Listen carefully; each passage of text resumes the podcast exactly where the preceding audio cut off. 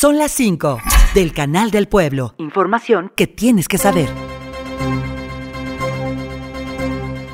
Aguas porque ya vienen las lluvias para este fin de semana en el estado de Hidalgo. Habrá temperaturas mínimas de 11 grados y máximas de 23. Pachuca, Tulancingo, Tula, Tizayuca y parte de la región del Altiplano serán las más afectadas por las lluvias.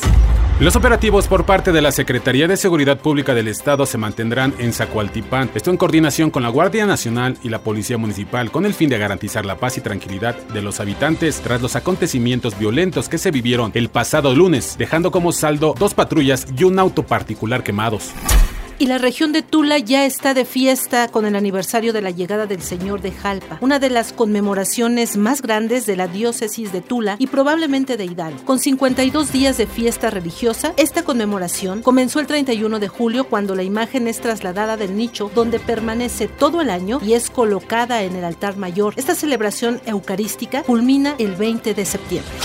Y ponga mucha atención porque la carretera Pachuca-Huejutla en el tramo Real del Monte Huasca tendrá cierres nocturnos debido a las obras que se realizan en la zona. Los cierres serán del 8 al 11 de agosto y del 15 al 17 en horario de 10 de la noche a 6 de la mañana.